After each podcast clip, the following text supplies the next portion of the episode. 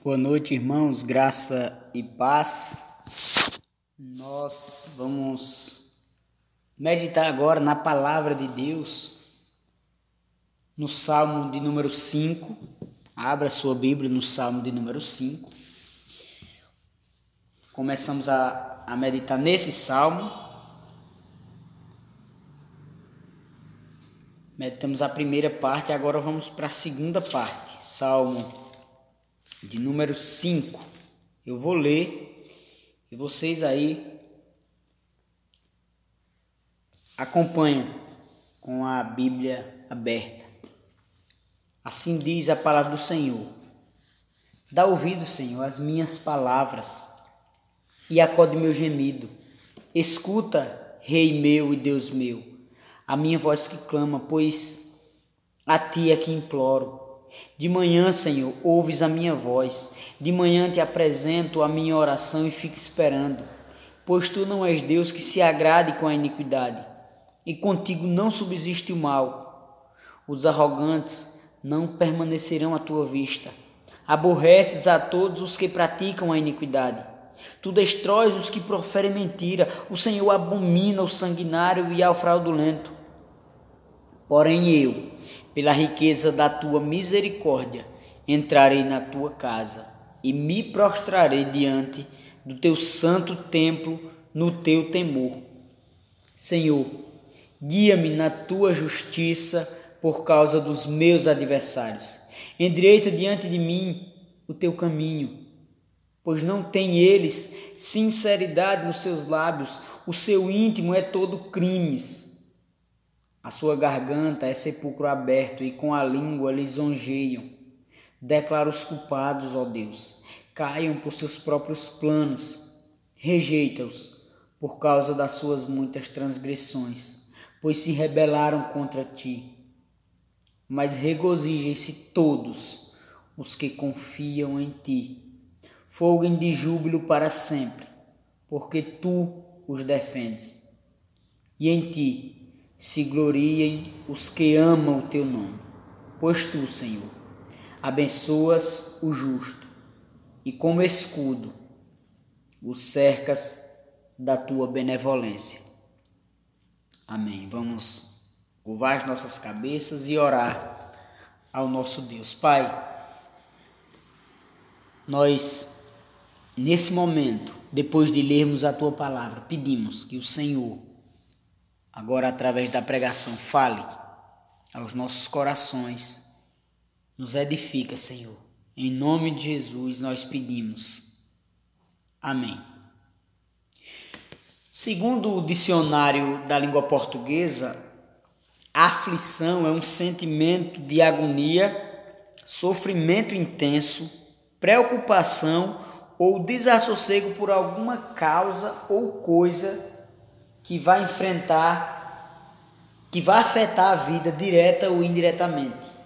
aflição é ainda a sensação de que algo não está certo ou de que alguma coisa errada ou traumática possa acontecer.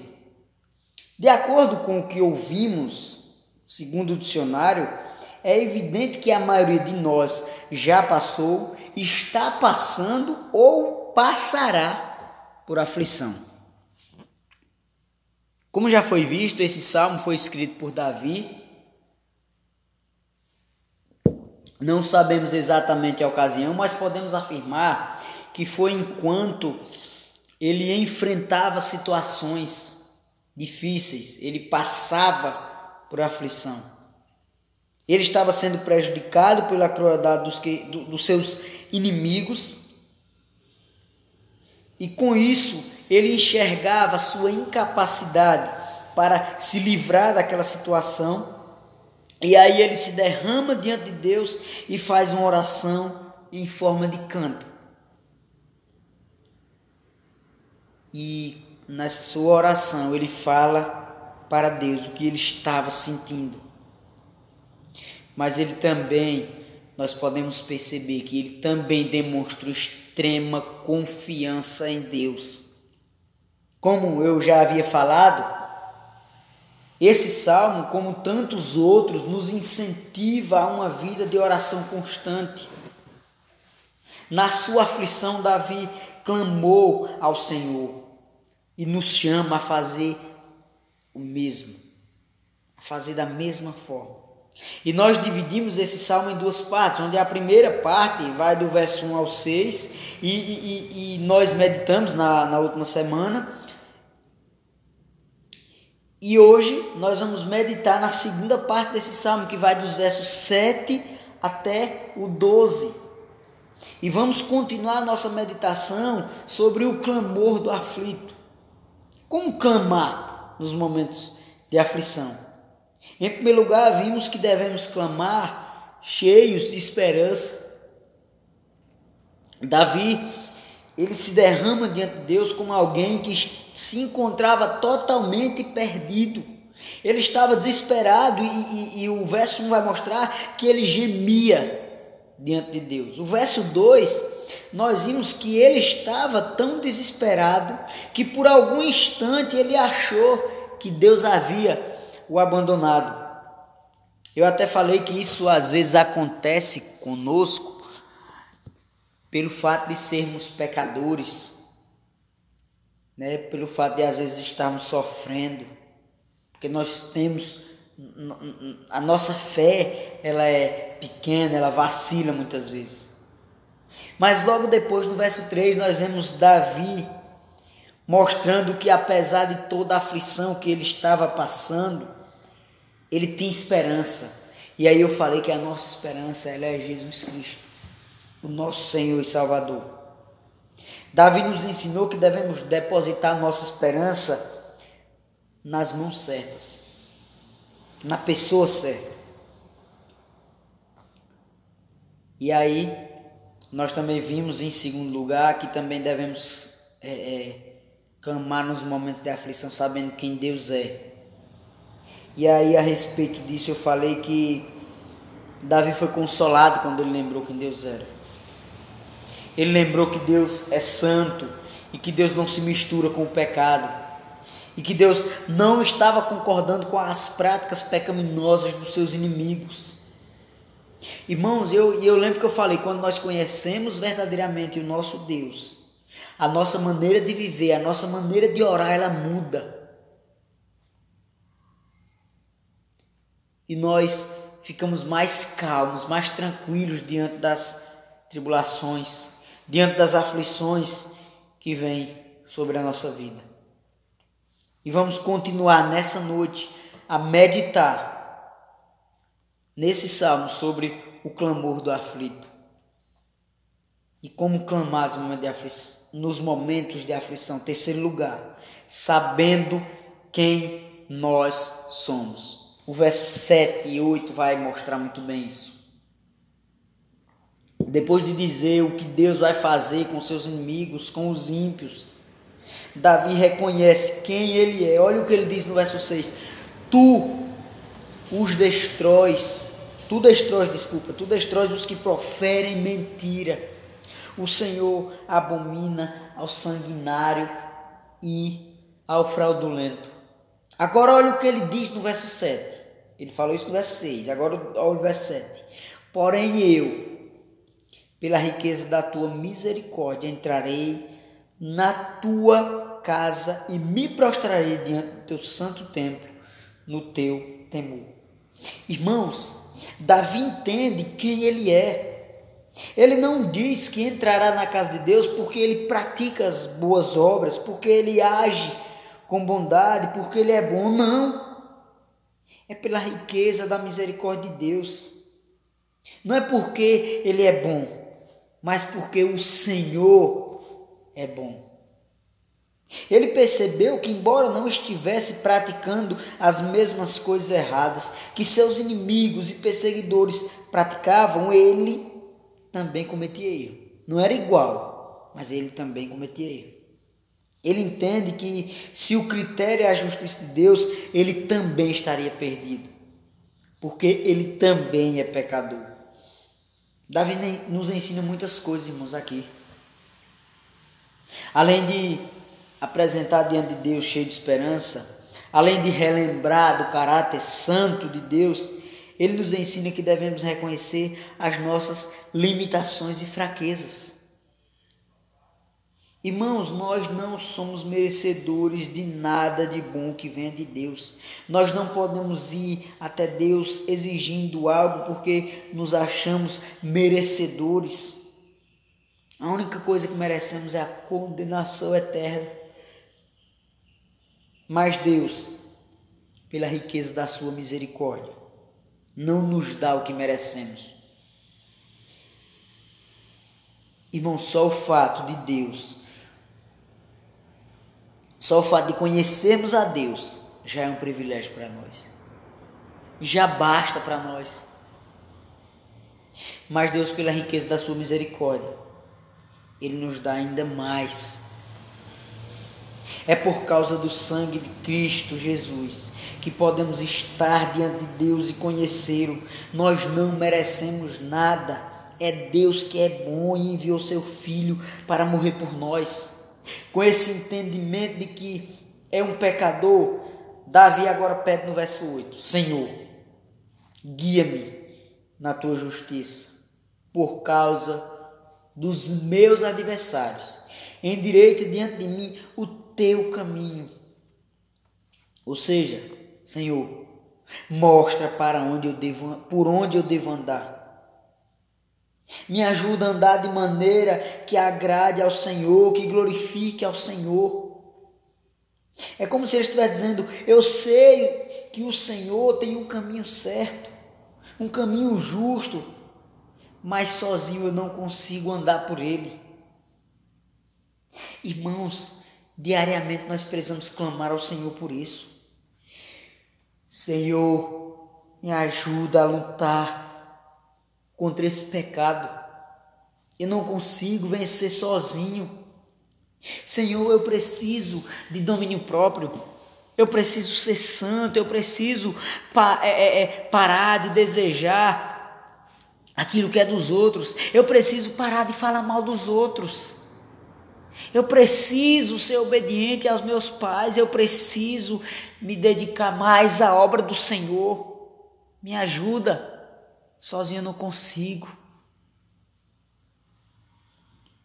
Precisamos orar, irmãos. Mas também precisamos fazer a nossa parte. Não adianta pedir a Deus para nos ajudar na luta contra o pecado se eu não vigio, se eu não fujo da aparência do mal. Davi ele fala uma coisa interessante aqui. Ele pede para Deus o guiar no caminho correto e o motivo são seus adversários. Davi não está aqui, irmãos, é, é, colocando desculpa como, como fizeram Adão e Eva. Ah, Senhor, a culpa foi da mulher que o Senhor me deu. Ah, Senhor, a culpa foi da serpente. Não, não é isso que Davi está fazendo. É que realmente os adversários, os inimigos, poderiam desviá-lo do caminho. E aí você pode perguntar: como? Ele poderia acabar retribuindo o mal com o mal.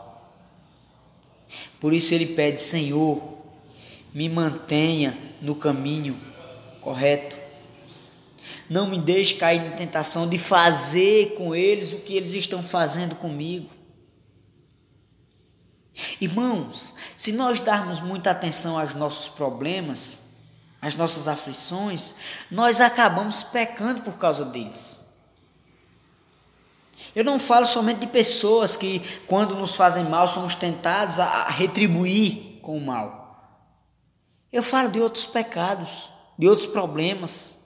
Por exemplo, se o seu problema for financeiro, você é tentado a querer ganhar dinheiro, a recuperar o que você perdeu, mesmo que seja de forma ilícita, negligenciando o dízimo. Ah, esse mês eu não vou dar o dízimo porque eu estou apertado. E por aí vai. Se o problema é no casamento, a tentação é, é separar. Se o problema é a solidão, a tentação é cair em vícios. Davi reconhece suas limitações. Ele vai até Deus e clama por isso. para que Deus o guie pelo caminho correto, para que o Senhor não deixe ele se desviar desse caminho, para que Deus mantenha ele, para que ele não caia nessas tentações. Meus irmãos, nós devemos ir até Deus sabendo quem nós somos. Porque quando eu sei disso, quanto mais eu sei disso, mais eu vou saber o quanto eu preciso de Deus. E como clamar nos momentos de aflição. Quarto lugar, ansiando pela justiça de Deus. Verso 9 e 10. Davi mostra isso. Davi lembrou quem Deus era. Isso fez com que ele ficasse mais calmo e não fizesse orações tolas. Eu até citei orações que são consideradas tolas, né, na, no outro sermão. Davi também lembrou quem ele era.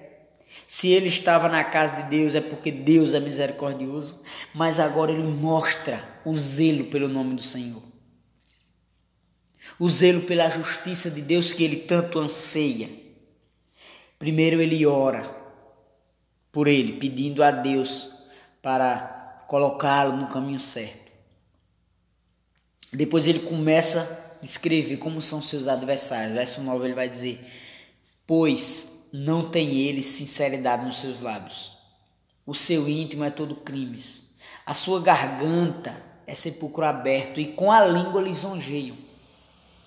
Davi acusa seus adversários de traição eles são falsos, não existe padrão de verdade na boca deles, por dentro eles só planejam maldade, são assassinos. Ele os compara a sepulcro aberto. Na Palestina, como ah, hoje ainda acontece, os sepulcros, né, onde as pessoas eram enterradas, eram feitos em buracos. E quando por negligência ficavam, esses buracos ficavam descobertos, podia causar ferimentos e até a morte de pessoas. Pessoas poderiam cair no buraco, se machucar ou até mesmo morrer. A ideia de garganta como sepulcro aberto é que eles têm o desejo de derramar sangue, de ferir, de matar as pessoas. E quando ele diz com a língua lisonjeio, ele está mostrando que eles mentem sutilmente como a serpente fez com Eva. Ela veio de forma sutil, enganou Eva. Davi descreve todo o mecanismo humano, a fala, o íntimo, a garganta, a língua, tudo corrompido, tudo sendo usado a serviço do mal. E após descrever como são seus inimigos, Davi diz para Deus puni-los. Verso 10. Ele diz: Declara os culpados, ó Deus caiam por seus próprios planos, rejeitos por causa dos seus das suas de suas muitas transgressões, pois se rebelaram contra ti. Davi pede que Deus execute seu juízo sobre eles. Declara os culpados, ó Deus. Esse pedido tem a ver com a lei da semeadura, com a causa e efeito, com aquilo que se planta. Ele diz: caiam seus próprios planos. Ou seja, que eles caiam nas suas próprias armadilhas. Aquilo que eles planejam de mal, eles mesmos caiam. Rejeita-os por causa das suas muitas transgressões. A ideia de rejeitar nesse texto é expulsar, ou seja, ele pede para Deus expulsá-los por causa dos seus crimes, que eram muitos. Mas interessante aqui, irmãos, Davi não estava advogando em causa própria. Ele pede a Deus para puni-los, não porque eles estavam trazendo sofrimento a Davi, mas é porque eles estavam indo contra Deus. Ele diz: Pois se rebelaram contra ti. Mais uma vez, Davi lembra do caráter de Deus é por causa de quem Deus é e não pelo que eles estavam fazendo com Davi. Ele não estava buscando vingança, ele não estava ansiando a, a, a justiça de Deus em, em, em, em seu favor, mas ele estava ansiando pela justiça de Deus que será revelada no último dia. Esse tipo de, de, de oração, de pedido feito em alguns salmos, são chamados de imprecatórios, né? oração imprecatória, salmos imprecatórios. E um teólogo chamado Alan Arman, ele disse nos salmos, ele disse que nos salmos imprecatórios o salmista eles visualizam a vida da perspectiva que prevalecerá no último dia. Ao apelarem para a vingança de Deus, estão virtualmente pedindo que o juízo final de Deus avance no tempo e se torne uma realidade aqui e agora. Ou seja, Senhor, volta, derrama sua justiça sobre esses homens que são tão maus. Às vezes nós desejamos mal porque fomos prejudicados, porque fizeram algum mal a nós. Mas não é essa a ideia de Davi. Às vezes nós fazemos isso, irmãos, porque nós não colocamos Deus no centro da nossa vida. Porque a justiça de Deus, ela será aplicada a todos. Nós, os crentes no Senhor, só não receberemos essa justiça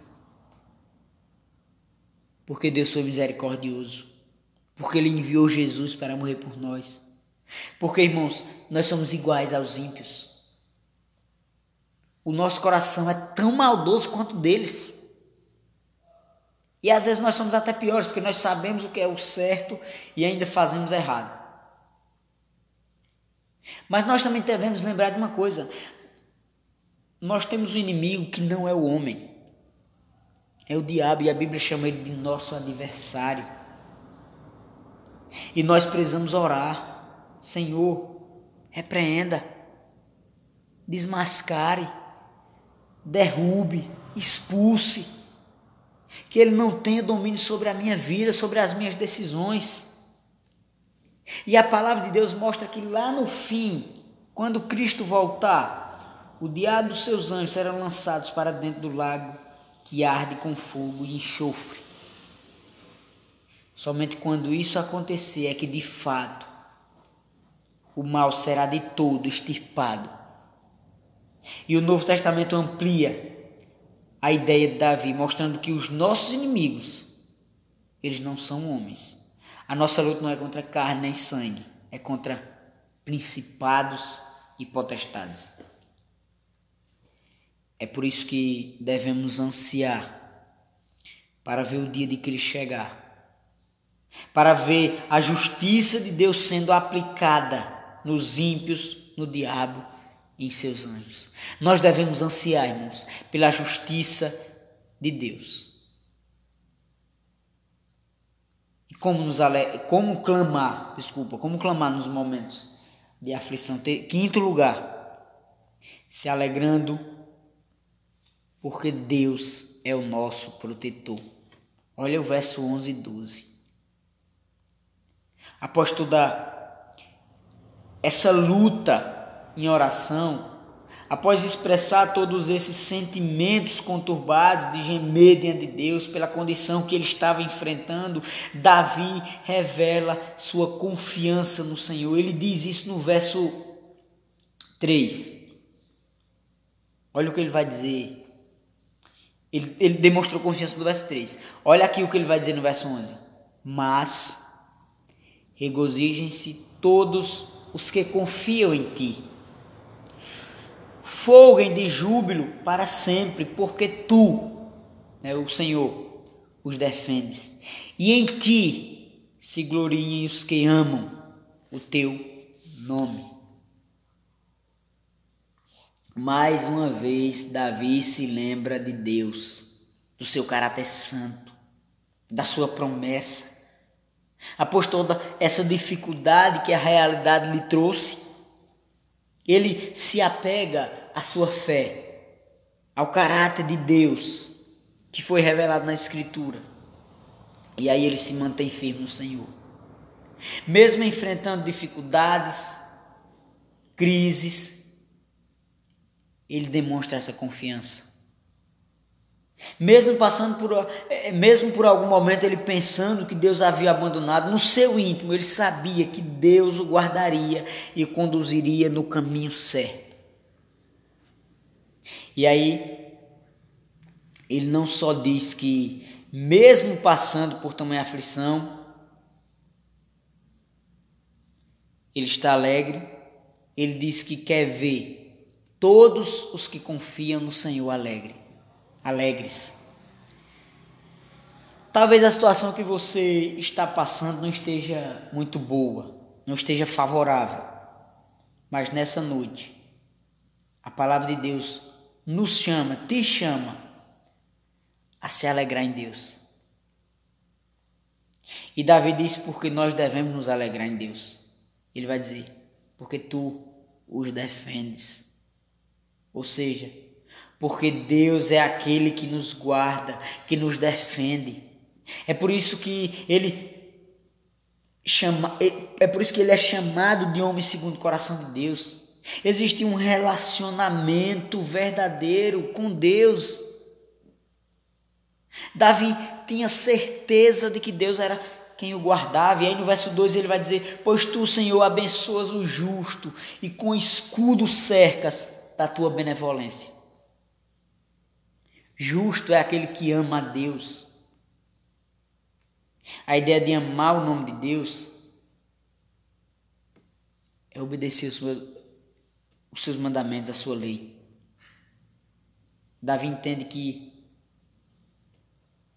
o Senhor é o verdadeiro escudo dos justos, daqueles que se esforçam para obedecer o Senhor.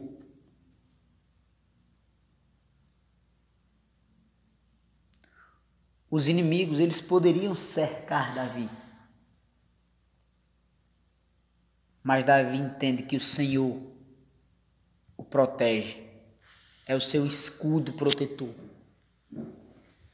Meus irmãos, minhas irmãs, não é outro além de Deus que vai resolver a nossa situação. Se as coisas estiverem difíceis, entenda que o Senhor está te guardando.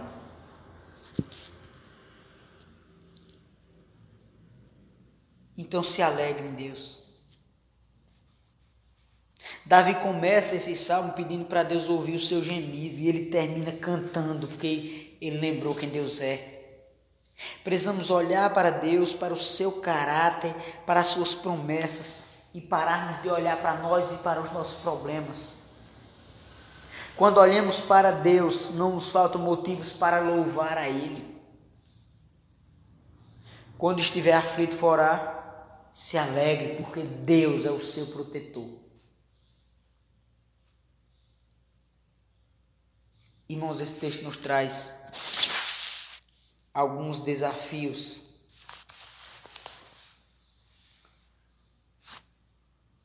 Podemos e devemos rasgar nosso coração diante de Deus. Mas entenda que você também é um pecador ou uma pecadora. Ore pedindo a Deus para te ajudar nas lutas que você enfrenta. Não ache que você é um super-herói ou que, que não precisa de Deus. Você precisa. Não deposite sua esperança em você, mas no Senhor. Às vezes as pessoas te fazem mal você vê injustiça, corrupção, tanta coisa errada que você quer justiça, você vê e quer justiça. Mas antes disso, peça a Deus, me conduz, Senhor, na tua justiça, nos teus caminhos. Aí sim, após isso, clame pela justiça de Deus que é santa, justa,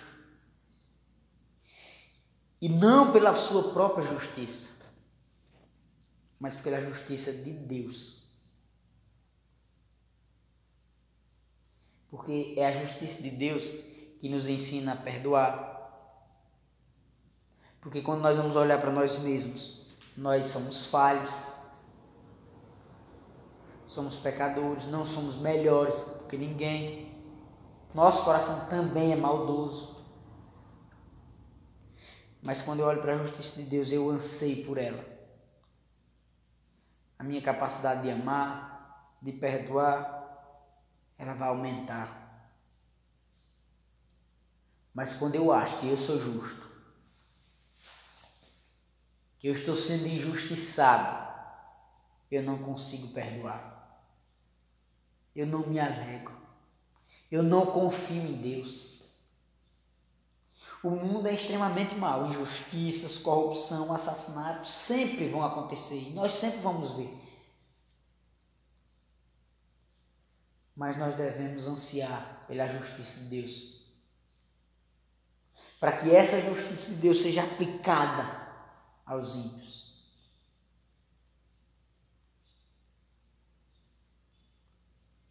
Porque, irmãos, quando eu penso e oro dessa forma, ansiando pela justiça de Deus, eu não vou ficar maquinando contra quem me faz mal. Não vou ficar tramando contra ele, para ele pagar da mesma forma. Sempre vá à presença de Deus. É Ele que vai resolver. Se refugie nele. Quando eu me refugio no Senhor, eu me encho de alegria. Mas quando eu olho para nós, para mim mesmo, eu vou ficar triste, porque eu vou ver que eu não, que eu sou incapaz de resolver. Quando nós olhamos para Deus, nós conseguimos enxergar alegria, contentamento, bondade, justiça, misericórdia, esperança de vida eterna, certezas e tantas coisas. Mas quando nós olhamos para nós, nós vamos ver dúvidas, medos, receio, incerteza, insegurança, tristeza, enfim, tantas coisas ruins. O Senhor é justo Ponha a sua confiança nele. Eu gostaria de terminar dizendo: lancemos em Cristo a nossa esperança. Ele é justo, santo e misericordioso, e ele mesmo foi quem nos prometeu que estaria conosco todos os dias da nossa vida, até a consumação dos séculos. Que ele nos abençoe Vamos orar. Pai Santo, Deus eterno, diante do Senhor nós estamos agradecidos pela tua palavra, pela pregação que nós ouvimos, pelo teu consolo, pela tua exortação. Ó Deus, pedimos que pela tua misericórdia o Senhor nos ajude a praticarmos o que nós acabamos de ouvir, Pai. Em nome e por amor de Jesus. Amém. Deus abençoe, irmãos.